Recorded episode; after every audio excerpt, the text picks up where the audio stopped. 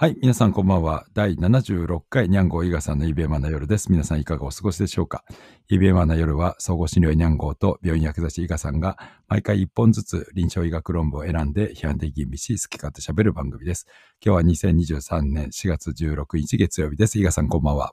はい、こんばんは。えーっと、今日2本目になりますけれども。そうですね。実は2本目ですね。はい、実は2本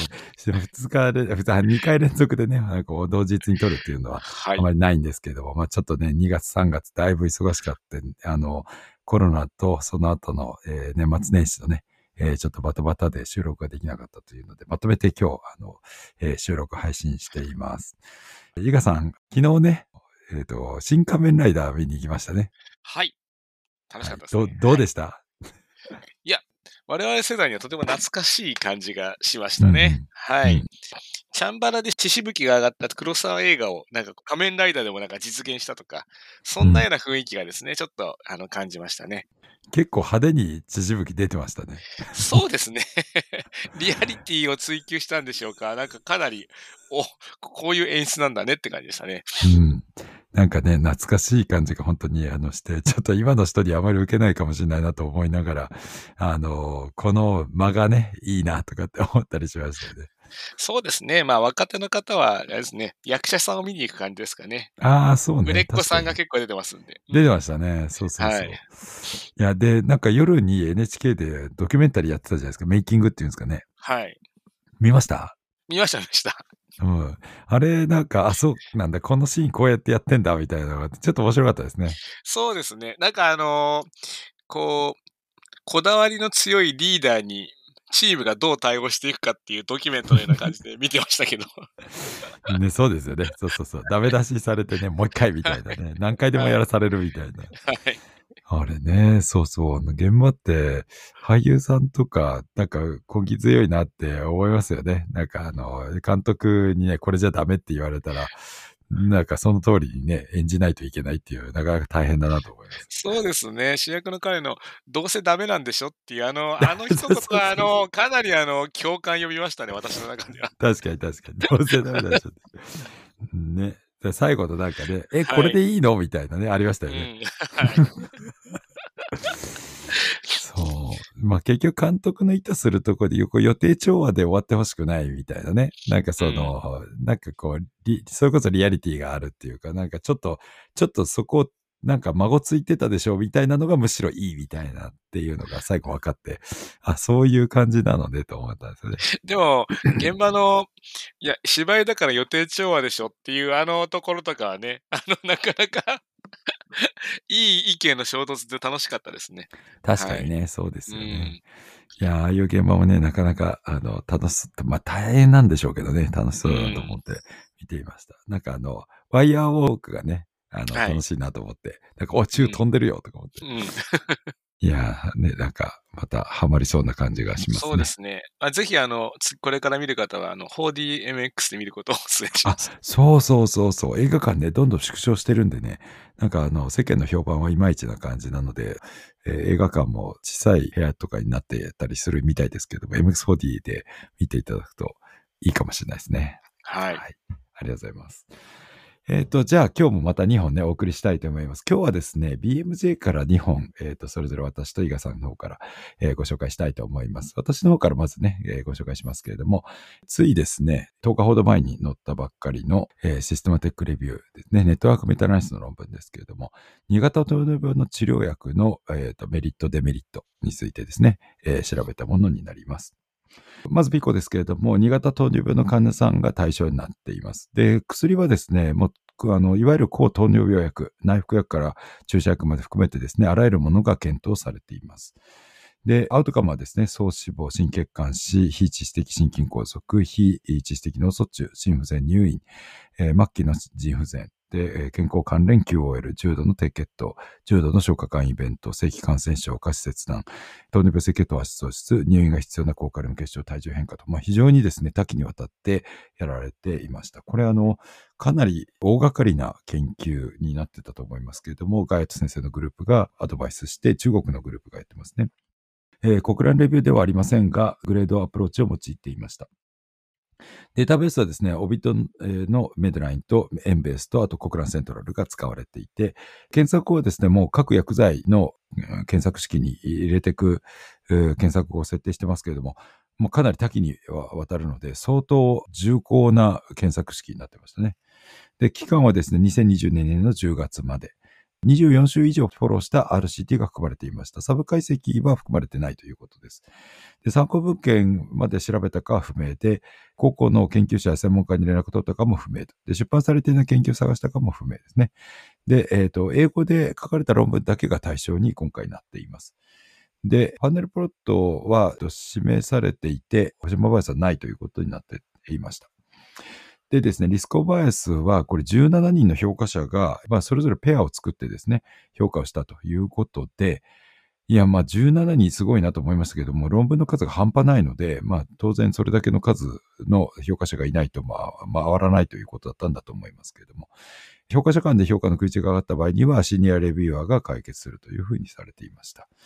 で、ここから risk of bias tool を使っていますけれども、 McMaster の CLARITY group っていうんですかね、というところが、と modify したツールを作っています。で、まあ、項目としては別に変わることはなくてですね、 random sequence generation、allocation concealment、blinding to allocation、えー、 allocated interventions、missing outcome data、えー、 selective outcome reporting、other concerns ということで、いつもと同じような評価項目になっています。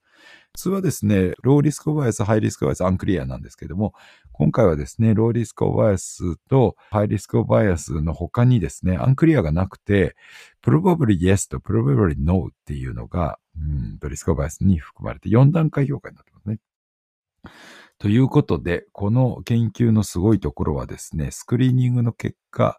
えっ、ー、と、スクリーニングしたのが12,560件の研究で、スクリーニングした結果、残ってレビューに入った研究が816件もあるって言うと驚異的ですね。普通はですね、だいたい10件行くか行かないかぐらいのことが多いのがあのほとんどですから、まあ、ここでこれだけ採用しているさすが糖尿病の研究で、まあ、薬物療法の集大成みたいな感じになっているシステムテクレビューということになります。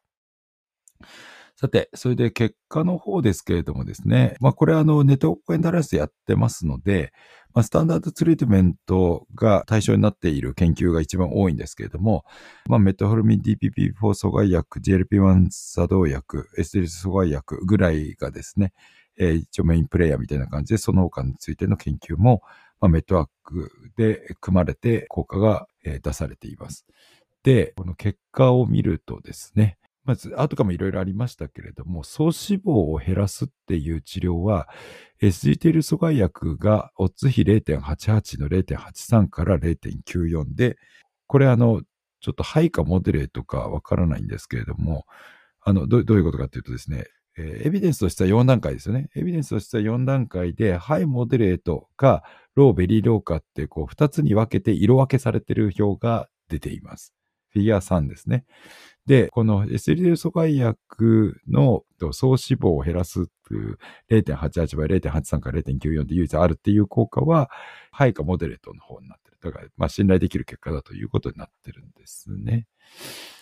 それで、えー、同じく総脂肪を減らすのはですね、GLP-1 作動薬とノンステロイダル MRA。このノンステロイダル MRA っていうのはですね、新しい薬で、フィネレノンっていう薬ですね。えっ、ー、と、これちょっと私あまり知らなかったんですけど、この薬が一応脂肪も減らすということで、ハイモデルとクスサルタニティオフエビデンスということになっています。と、メトフォルミンの方はですね、0.84の0.67から1.04って優位差が実はついてないんですね。しかも、low または very low certainty of evidence ということになっています。で、これはですね、比べてるのがプラセボではなくて標準治療ということになっているので、必ずしもですね、差が出にくいっていうことがあのあるかもしれないっていうことで、ここはもうちょっとちゃんとですね、採用になった論文を読まないといけないんですけれども、なんせ論文の数が膨大で、論文中にですね、それぞれのメタアナリシスが、えどの研究で行われたのかっていうことが詳しく書かれてないので、ちょっと検証しようがないというところがありますね。なので、えー、まあ、あの、その辺がですね、個別の研究を見てみて評価が本来は必要だということになります。で、結構ですね、エステテル阻害薬がやっぱり優れてるという結果になってるんですね。さっきの総脂肪以外もですね、カルエバスカラですが、オツ比0.86の0.80から0.94、ノンフェータルマルカルフィンファクションが、えオツ比0.90の0.82から0.98。ここまで全部唯一ありですね。ノンフェイタルストロークに関しては、えっ、ー、と、お次が0.99の0.88から1.11で有意差なし。で、これはですね、まあ、糖尿病の研究っていうのは、脳卒中を減らすっていうのが一個も出てないんですね。なので、まあ、エズリス阻害薬であっても、やっぱり効果は証明できてない。いうことになるんですが、実は、えっ、ー、と、そこのところですね、えー、後でも話しますけど、GLP-1 作動薬が脳卒中を減らすっていうので一応出てるんですね。で、これは、まあ一つの研究を大きく引っ張ってる可能性があるんです。ちょっと解釈注意が必要なんですけど、一応まあそれは出てると。いうことですね。SLC 阻害薬に戻りますけれども、えー、心不全入院が0.66倍、0.60から0.73。で、末期腎不全が0.61の0.55から0.67。で、QOL が0.30で、0.10から0.49で、で、重度の低血糖は起こさないですね。で、問題はですね、副作用ですね。副作用に関しては、正規感染症が3.30倍の2.88から3.78で、これ優位に増えているということですね。下肢切断も1.27の1.01から1.61が優位差ありと。あと、ケトアシドシですね。2.07の1.44から2.98ということで、越窒阻害薬はどうも、え、全般的に見て良さそうなんですけれども、まあ、あの、有害事象もそれなりにあるので、ちょっと気をつけないといけないという感じになってますね。で、続いて良かったのが GLP-1 作動薬です。で、GLP 作動薬もですね、総脂肪12%減らすと。で、カルディバスカラデスも、えっ、ー、と、えっ、ー、と、ごめんなさい。えっ、ー、と、ジルペサド薬も、えー、が次に優れていて、えっ、ー、と、総脂肪が0.88倍ですね。0.82から0.93。で、心血管脂肪が0.87の0.81から0.94。で、えー、と心筋梗塞も0.91倍ですし、で、えっ、ー、と、脳卒中が0.85倍ですね。0.77から0.94ということになっていて、で、えっ、ー、と、心不全による入院も減らす、末期の腎障害も減らす、で、えっ、ー、と、QL も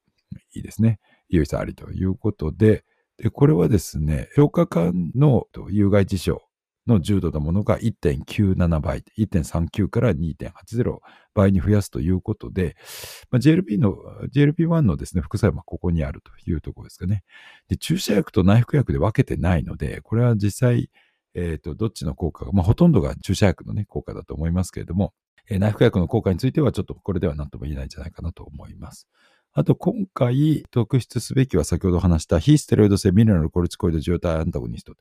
まあ、要するに MRA なんですけども、えっ、ー、と、新しいタイプのやつですかね。えー、フィネレノンという薬ですけど、これが総脂肪が0.989倍、0.79から1.00と。ただ、心血管脂肪と心筋梗塞と脳卒中を減らさないですね。で、えっ、ー、と、心不全による入院を減らすということで、まあ、こっちが効いてるっていうことじゃないかなというふうに思いますね。で、もし有害事象出るとしたら、えー、高カリウム結晶で入院するというのが5.92倍ということで、まあ、要するに糖尿病の薬というよりは、まあ、カリウム保持性利尿薬というふうに思っていただくといいと思います。まあ、そういう意味ではですね、エステテル阻害薬も一緒ですよね。エステテル阻害薬は基本的にその血糖は一時的には下げますけれども、長期的にはえまた元に戻ってしまうということがありますし、体重減らす、心不全による入院を減らすということがあるので、まあ、で、血圧減らすということになりますから、高圧利尿薬だと思っておいた方がいいんじゃないかなと、個人的には思ってますね。ということで、で、それ以外の薬ではですね、えっ、ー、と、もう害が目立つものばっかりですね。例えば、SU 薬で重度の低血糖が、えーと、5.22倍になるとかですね。あるいは、えっ、ー、と、インスリンもですね、うんと、えっ、ー、と、ベーサルボーラスですから、いわゆる強化維持療法をやると4.94倍に低血糖跳ね上がるということになっています。で、あとは、あの、今も使わないですけど、チアゾルジンですね。チアゾルジンは入院を1.54倍に増やすということになってるので、まあ、他の薬っていうのはちょっと微妙なところがあって、まあ、今の現時点だとメタフロミンと、とあとはエステルテ阻害薬 GLP-1 作動薬、で、あと新しく出てくるフィネレノンがどうかっていうところになるのかなというふうに思いますね。で、だったらじゃあ、エテル阻害薬をどんどん入れちゃえばいいのかっていうふうに結構やられてるんだと思いますけれども、ちょっとそれには注意が必要で、随分ハードアウトカムでいい結果が出ていますけれども、もうトロンブ見てみるとですね、基本的には動脈硬化が進んだ患者さんが対象になっている研究ばっかりです。しかもですね、もともとそのメトロミンと、あとはその生活習慣の改善っていうのが、ちゃんと指導されているという前提にある患者さんが対象になっているので、決してですね、第一選択薬としてステロ阻害薬を入れていいということではないということにはぜひ注意していただきたいというふうに思います。で、なので、他の治療をやっていて、その第二選択、第三選択で使うというふうな使い方で、基本的には考えた方がいいかなというふうに思います。なので、やっぱり基本はですね、えっ、ー、と、メトロミンなんですね。で、まあ、これあの、体重が重い人かそうじゃない人かで分けるっていうアルゴリズムが糖尿病学会から出ていますけれども、これあの、体重が重い人かどうかっていうことで分けて RCT とかやられてるわけではないので、まあ、その辺もですね、ちょっと解釈があの難しいところだと思いますけれども、本当にね、そういうふうに分けた方がいいのかどうか本当はわからないんですけれども、でもなんとなく臨床現場ではそういうふうな形で選んでるんじゃないかなというふうに思います。あと SS 阻害薬を気をつけないといけないのは、まあ、1型の人は使えないですよね。あとは、EGFR が45未満とか、あるいは30未満とかっていう人では、ちょっと使ってはいけないっていう、あるいは使注意する、しなきゃいけないっていうので、基本的にはまあ避けた方がいいかなと思いますね。あとは DK の起用がある人もやっぱり避けた方がいいだろうということで、そういったことをちゃんと考えながら出すというふうにされた方がいいかなと思います。あとは、やっぱり有害事象がいろいろありますので、そこら辺は注意して観察してないといけないですね。入れっぱなしっていうのではいけないんじゃないかなというふうに思いました。ということで、まあ、集大成としてのシステマティックレビューが一つ出たということで、えー、ご紹介しました。私の方からは以上です。はい、ありがとうございます。だいぶこう、あれですかね、様々な薬がある中で、まあ、生き残りというか、まあ、この辺かなっていうのが、えー、少し絞り込まれてきたというか、浮き彫りになってきた感じがしますかね。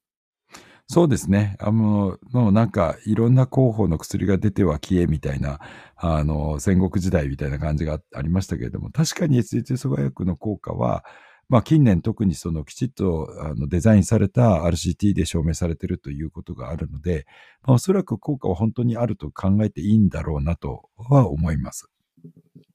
若干糖尿病の薬なのかなっていうところが、あの、アウトかも見ると考えますけど、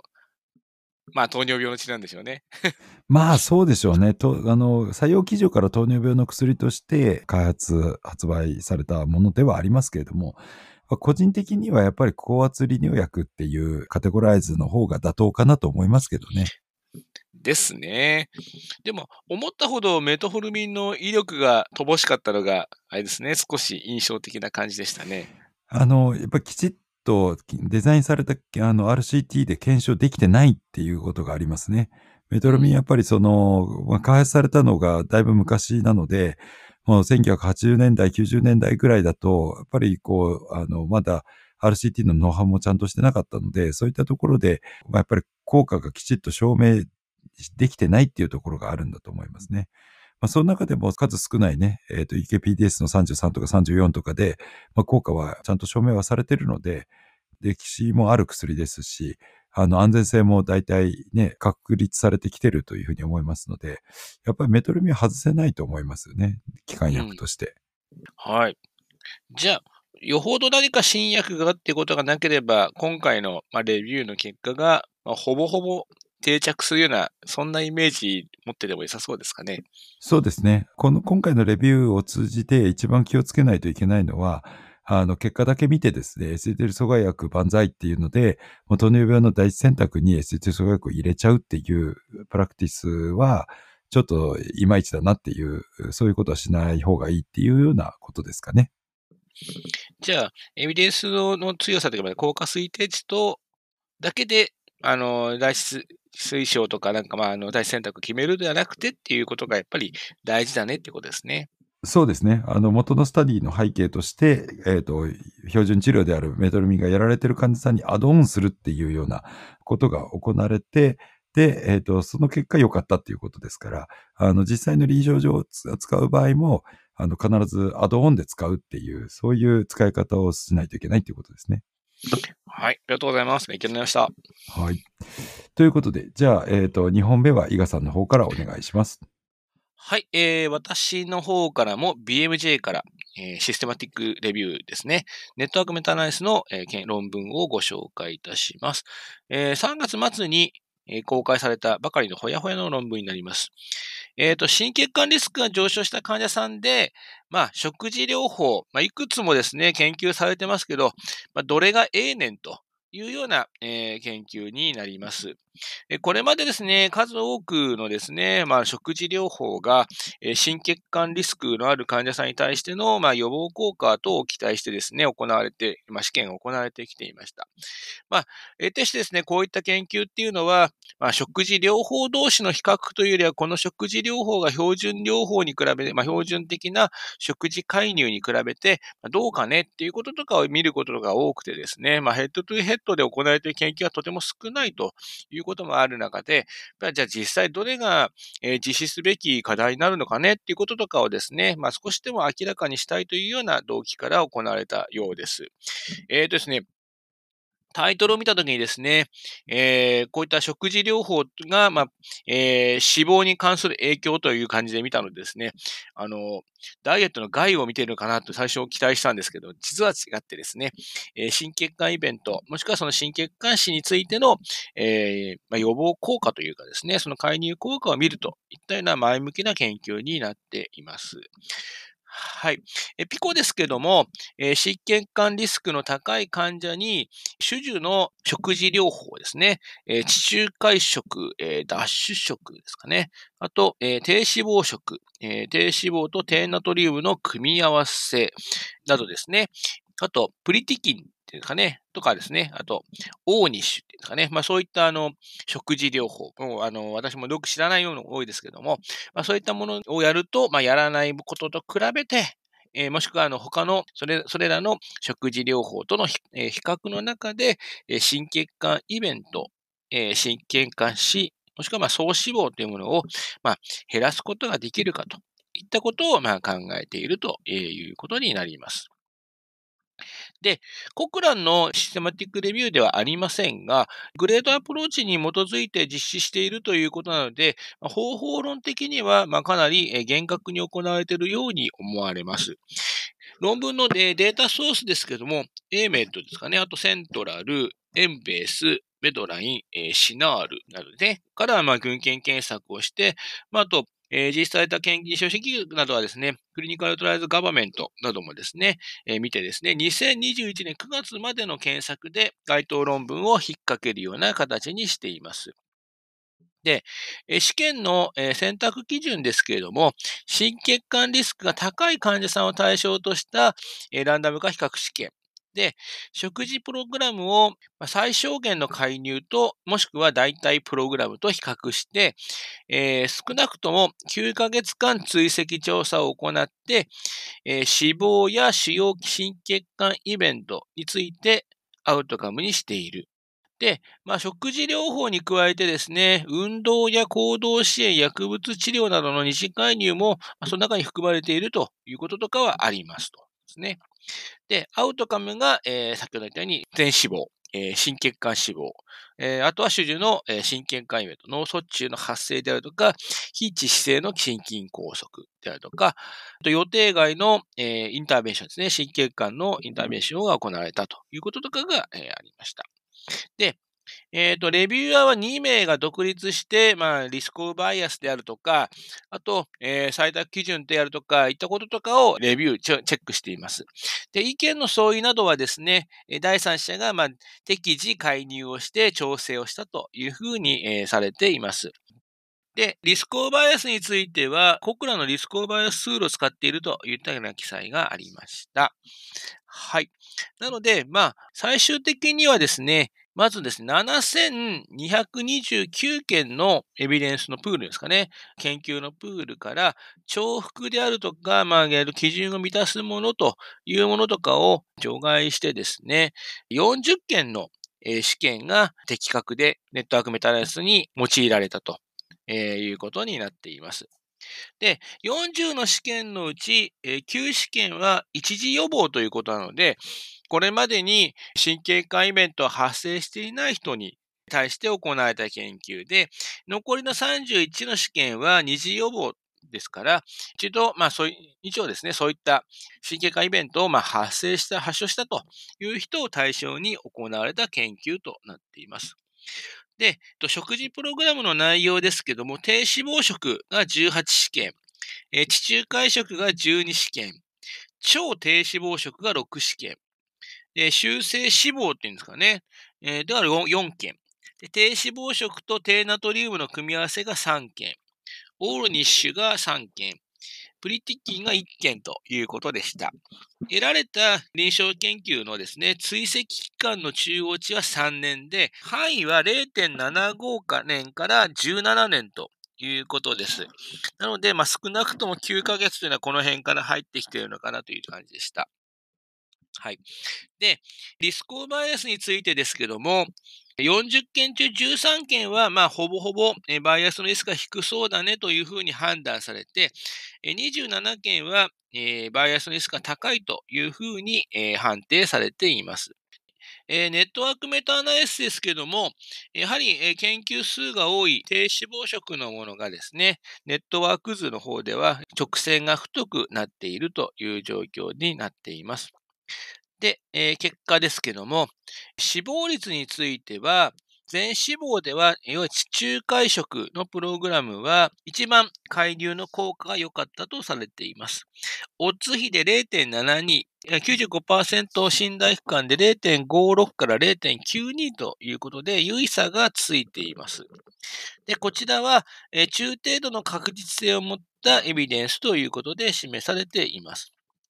で、えー、患者の、背景によってなんですけども、中リスクの患者さんでは、え、リスク差は、え1000人中、え1000人年中17人マイナス。高リスクであれば36人ということでですね、ま、倍ぐらいの差が、え、患者さんのリスクに応じて生じているということになっていますが、え、地中海食は効果がありそうだということになっています。で、えー、超低脂肪食の食事と低脂肪食と低ナトリウムを組み合わせた食事プログラムは、えー、死亡率には、まあ、まあまり効果がなかったというふうに、え、なっています。これは中程度の確実性で、えー、そういうふうに、え指摘されていて、修正脂肪食や大日食、えプリキティン食などは、まあ、え確実性が低いというエビデンスですけども、え効果はあまりないというような形に、えー、示えー、示されています。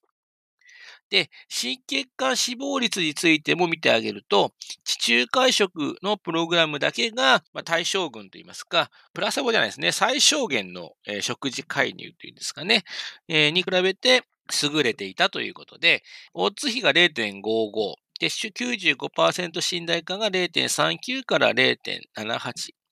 で、1000人あたりの死亡数ですけども、中リスクの患者さんでマイナス13人、高リスクの方で、マイナス39人ということで、総死亡と、まあ、なんとなく、数字が近いしような、状況になっていました。で、それ以外の、低脂肪食や超低脂肪食、オーニッシュやプリティキンとかね、これについてはですね、まあ、ほとんどあの利益はなかったというふうに結論付けられています。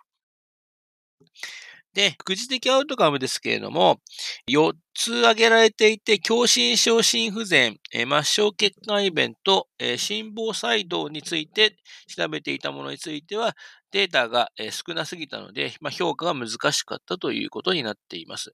脳卒中の発生については、中程度の確実性を持って、地中海食がですね、まあ、比較する、対象の食事プログラムよりも良かったと。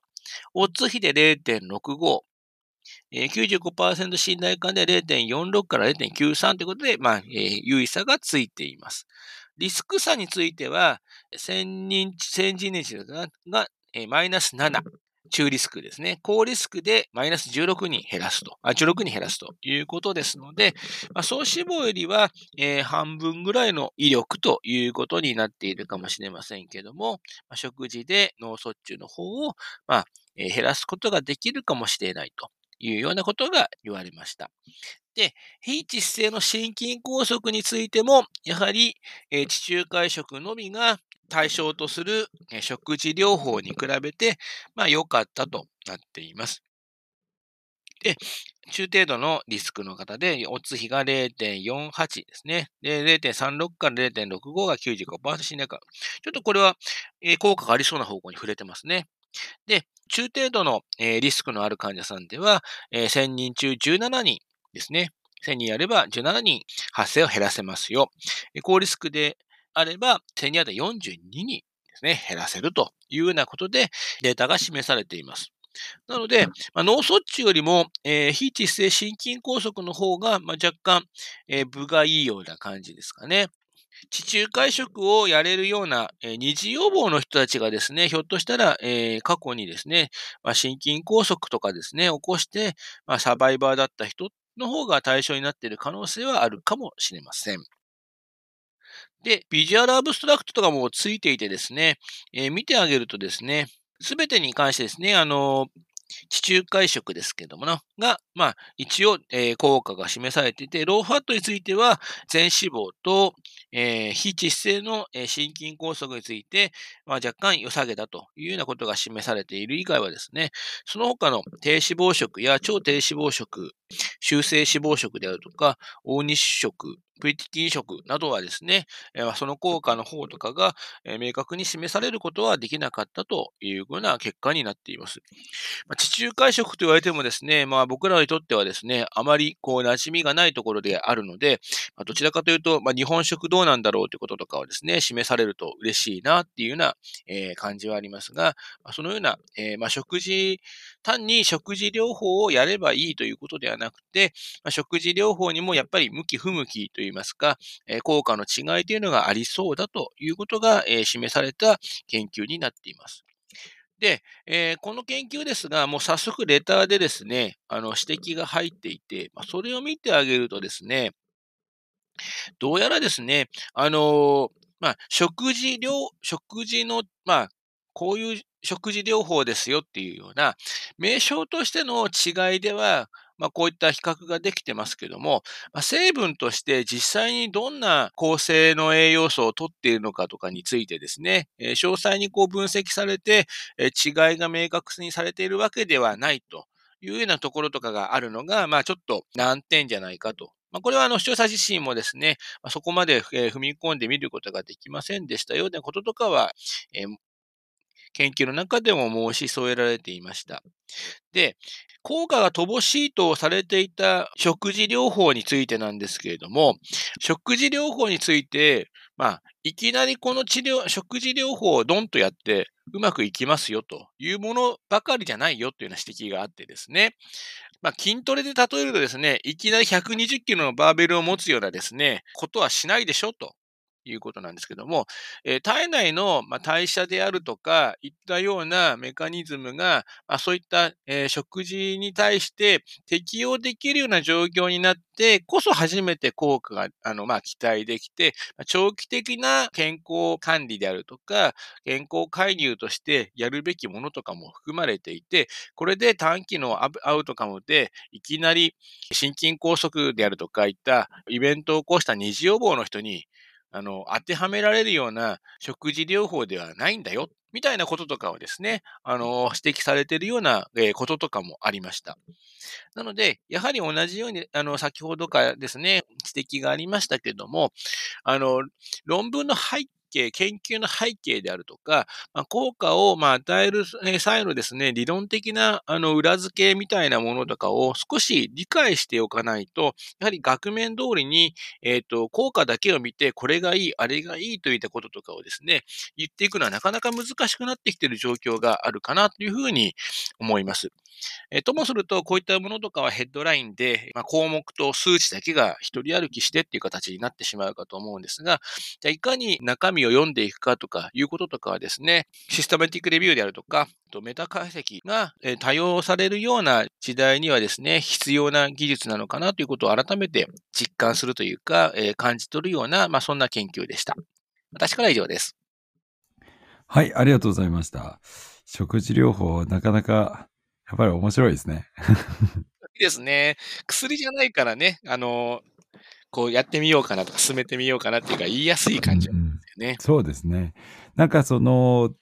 一方で、こう、指導するとなると、結構、あの、大変じゃないですか。こう、た、単にね、なんか、はい。あの、食べ過ぎないでねって言い休むってもんじゃないので、その、どういう指導をするかっていうところで、大体、うちにも管理栄養士がいるので、管理栄養士さんにお願いしちゃったりとかするわけですけれども、で、薬を飲むんだと処方して、あとは飲んでもらえばみたいなところがあるから、だいぶその労力がやっぱり違ってきますよね。そうですね。あの、その、あの、介入の中身ですかね。それが、あの、逆に強介入になってるんじゃないかっていうこととか、やっぱり指摘があってですね。うん、食事療法の指導っていうものが、あの、標準療法っていうものを言われてるのが、標準的にちゃんと指導されてるのかっていうと、そうではなくて、パンフレットペロッと渡されておしまいとか、まあ、結構雑な対象群だったりすることとかもあるみたいで、うんうん、だからまあ、やっぱり研究拾い上げるけども、それぞれの課題っていうものとかが含まれながら合算されてるんだなっていうのはやっぱり実感しますね。そうですよね。で、やっぱり結果は、あの、地中海食だけが良かったっていう、まあ、従来と同じような感じの結果ですよね。そうですね。そこ自体はあまり変わらなかった感じですね。はい。うん、なんかあの、個人的には、まあ、最近あんまり言われなくなりましたけども、いわゆる低炭水化物ダイエットの効果がどうかっていうのも、あの、検証してほしかったなと思いますけど、まあ、あんまり論文がないんですかね。どちらかっていうと、なんか、あれですかね、新血管イベントというよりは、あの、単純にダイエットというか、糖質悪みたいな感じの流れのダイエット食っぽいので、はいはい、あれですかね、あの、デザイン組んでとかが難しいのかもしれませんね。うん確かに。うん、まあ、あの、RCT はほぼなくて、観察研究とそのシステムテックレビューっていうのは以前はね、出てましたけれども、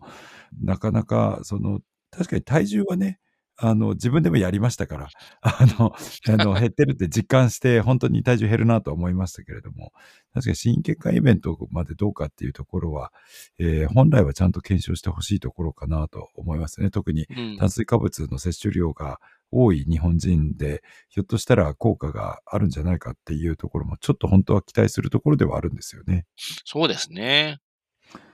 はい。ありがとうございました。ということで今日も2本お送りしてまいりましたが、結構盛り上がって時間が、あの、今日超過してしまいましたけれども、いかがだったでしょうか。リスナーアンケートね、ぜひご協力いただければと思います。リスナーアンケートはショーノートにあります。えー、月1回配信してますので、また聞きに来ていただければ嬉しいです。えー、本番組はアンカー、アップルポッドキャスト、スポティファイ、グーグルポッドキャストなどで配信していますので、ぜひフォローしていただければと思います。えっ、ー、と、いよいよ、えっ、と、学会ですね。はい。はい。私たちの日本パラメケの学会がゴールデンウィーク明けて次の週にありますので、今もっかその準備中ですけれども。伊賀さんもいろいろ出られますよね。はい。パチパチと。はい。そうですね。します。はい。はい。まあ、あの、次回の配信は、ちょっとすぐ学会関係のことでやりたいと思ってますので、また近いうちにですね、えー、配信したいと思います。ということで、今日最後までお聞きくださりありがとうございました。では、また来月お会いしましょう。さよなら。さよなら。